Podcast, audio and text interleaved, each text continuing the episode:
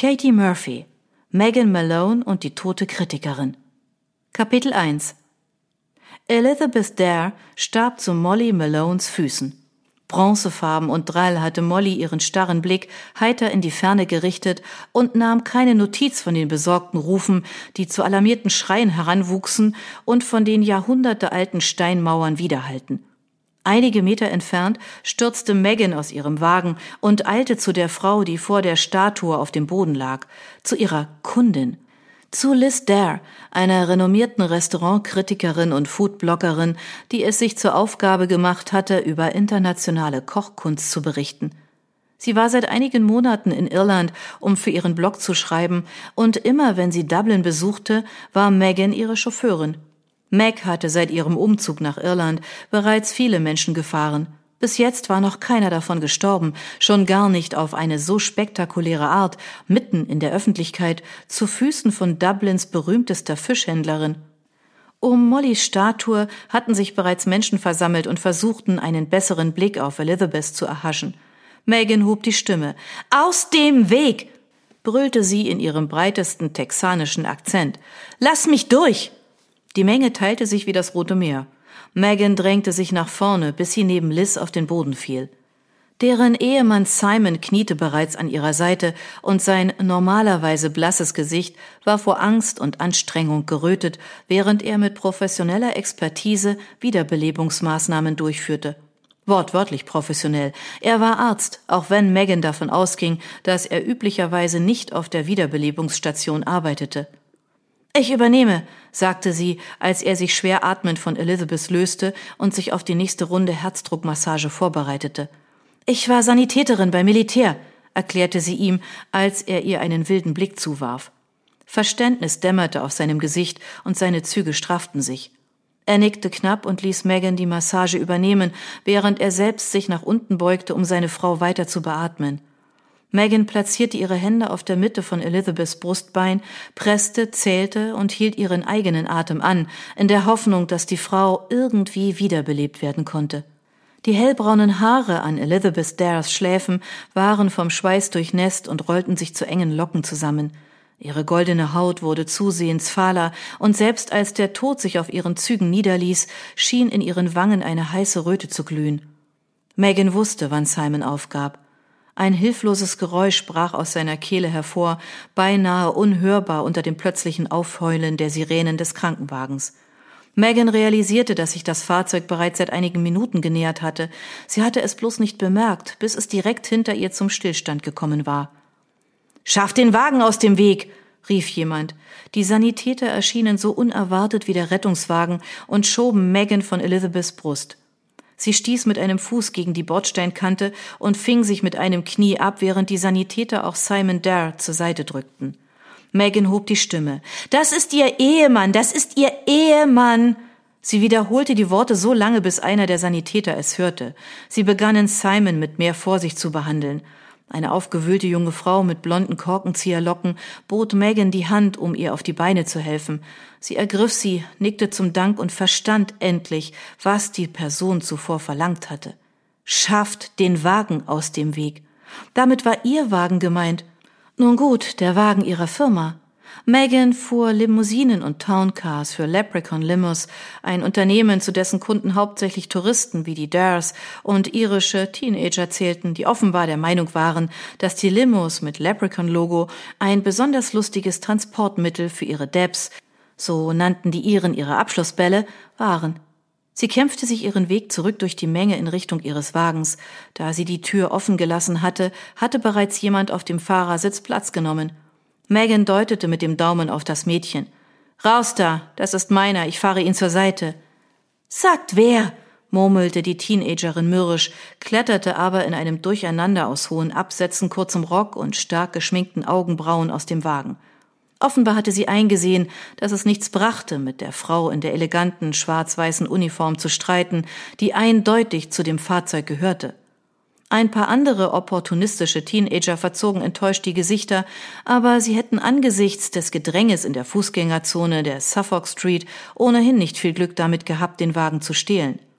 Megan fuhr ums Eck und lenkte das Fahrzeug in eine semi-legale Parklücke, sodass der Krankenwagen problemlos an ihr vorbeikommen konnte. Dann hechtete sie die 10 bis 15 Meter zurück zu Elizabeth Dare. In den zwei Minuten, die sie dafür gebraucht hatte, den Wagen zur Seite zu fahren, hatte sich die Menge bereits gelichtet. Dennoch waren noch immer genügend Schaulustige versammelt, hauptsächlich junge weiße Iren, die das Unglück anderer genauso ungestraft beobachteten, wie weiße Amerikaner es taten. Es war für sie ein bedeutungsloses Spektakel, aber sie wollten später behaupten können, sie wären dabei gewesen. Ein großgewachsener Mann mit einem bulligen Körperbau eines Bodybuilders gackerte die ganze Zeit in sein Handy. Blau gekleidete Gardaí, irische Polizisten, erschienen in der Straße, viele davon mit gut sichtbaren Warnwesten über ihren Uniformen. Die Obdachlosen, von der Sonne gezeichnet und von ihrem Leben auf der Straße oder ihrem Drogengebrauch abgemagert, verschwanden, noch ehe die Polizisten eine Menschenkette gebildet hatten, um die Schaulustigen von der Leiche wegzudrängen. Ein Großteil der Menge machte sich aus dem Staub. Entweder interessierte die Leute der Vorfall nicht mehr, oder sie hofften, in den Abendnachrichten mehr darüber zu erfahren. Einige Dutzend blieben jedoch zurück, unter ihnen auch der Bodybuilder. Megan kämpfte sich mit den Ellenbogen ihren Weg an ihm vorbei.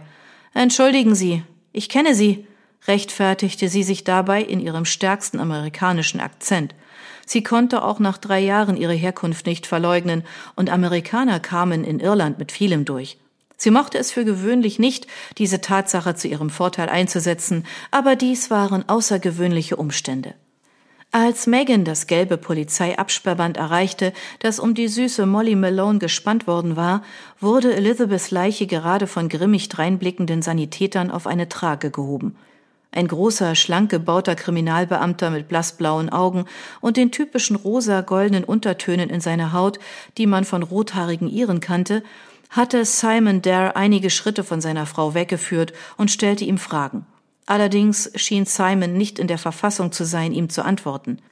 Der Detective nickte einer uniformierten Polizistin zu und die Frau führte Mr. Dare zum Krankenwagen. Megans Telefon klingelte mit einem schnellen, beharrlichen Summen in ihrer Gesäßtasche. Sie zog es hervor, sah, dass es sich bei dem Anrufer um ihre Chefin handelte und beschloss, dass sie den Anruf nicht bemerkt hatte. Das Telefon wanderte zurück in ihre Tasche, aber der Blick des Detectives landete auf ihr. Mit ein paar langen Schritten erreichte er die Absperrung vor ihr, hob das Band hoch und bedeutete ihr, darunter hindurchzukommen. Megan Malone? Weder sie noch er konnte sich dagegen wehren. Gleichzeitig sahen sie beide zu der Bronzestatue hinter ihnen. Megan grinste schief. Keine Verwandtschaft. Ich nehme an, das hören Sie öfter, erwiderte der Detective mit freundlichem Charme. Sind Sie Amerikanerin? Ich lebe seit fast drei Jahren hier. Megan griff nach ihrem Ausweis, obwohl der Beamte nicht danach gefragt hatte. Sie würde sich wahrscheinlich nie daran gewöhnen. In Amerika fragte jeder nach Papieren, ganz besonders Personen, die mit dem Militär in Verbindung standen. Doch eines der angenehmen oder seltsamen, je nachdem, in welcher Stimmung sie gerade war, Dinge an Irland war, dass kaum jemand jemals einen Ausweis sehen wollte. Detective Paul Burke unter seinem rötlich-blonden Haar hatte Burke scharfe Züge und außergewöhnlich helle Augenbrauen, die im Kontrast zu seiner sonnengeröteten Haut blond strahlten. Das Gesicht eines Jungen von nebenan, beschloss Megan. Angenehm, aber leicht zu vergessen. Als Polizist kam ihm das vermutlich zugute. Mr. Dare sagte, Sie sind seine Chauffeurin? Megan nickte. Ich arbeite für Leprechaun Limos. Ich habe deren Wagen schon in der Stadt gesehen. Wie lange haben Sie die Dares gekannt? Seit drei Monaten. Sie haben viel Zeit außerhalb der Stadt verbracht, aber wenn Sie in Dublin waren, habe ich Sie gefahren. Obwohl Sie Amerikanerin sind. Ach klar, ich kann den Akzent anschalten, wenn ich muss. Alles damit die Kunden glücklich sind. Es ist ein Teil des authentischen Erlebnisses. Megan hatte einen melodisch-irischen Akzent aufgesetzt, doch bevor sie den Satz zu Ende gebracht hatte, begann sie sich zu schämen. Eine Frau war gestorben und Humor nicht angebracht, aber dennoch kroch der Anflug eines Lächelns über Detective Burkes dünne Lippen. Nicht schlecht für einen Yankee. Ich schätze, Sie können singen? Hauptsächlich in der Dusche. Megan wusste, sie wusste, dass der Detective den Smalltalk dazu benutzte, eine vertrauliche Atmosphäre zu schaffen, damit sie ihm die wichtigen Fragen beantworten würde, die er ihr im Anschluss stellen musste. Es funktionierte dennoch, und sie musste zugeben, dass sie seine Fähigkeiten einerseits verblüfften, andererseits aber auch beeindruckten. Manche Leute, vor allem Amerikaner, mögen es, eine amerikanische Fahrerin zu haben. Ihnen gefallen die Vertrautheit und die Tatsache, dass sie sich nicht mit einem fremden Akzent herumschlagen müssen. Kaum hatte sie den Satz ausgesprochen, bemerkte sie, wie fremdenfeindlich er klang. Burke nickte bloß. Waren die Dares solche Leute? Nein, Elizabeth, Mrs. Dare, hat den irischen Akzent besonders geliebt. Ihre Großmutter wurde hier geboren, aber sie waren bereits über ein Jahr auf Reisen und sie sagte, es wäre auch nett, eine Stimme aus der Heimat zu hören. Also haben sie nach mir gefragt, als sie aus dem Westen zurückgekehrt sind. Waren sie in Galway? In Mayo, glaube ich, Westport. Ich bin mir nicht sicher. Sie waren überall. Also war ihre Beziehung ausschließlich professionell? Megan hob die Brauen. Freundlich, aber professionell. Ich war hier, um sie vom Abendessen abzuholen. Paul Burke sah zu dem Restaurant, das eindrucksvoll in der alten Kirche gelegen war. Obwohl es offiziell schlicht Cannons hieß, wurde es von den Einwohnern umgangssprachlich Cannons in St. Andrews genannt. Während der Nachtclub im Obergeschoss, der Fenuelas Geschäftspartner gehörte, offiziell Club Heaven hieß, aber von den meisten Leuten nur die Kirche genannt wurde. Beide Etablissements waren kurz vor Megans Umzug nach Irland eröffnet worden und hatten sich seither gut entwickelt.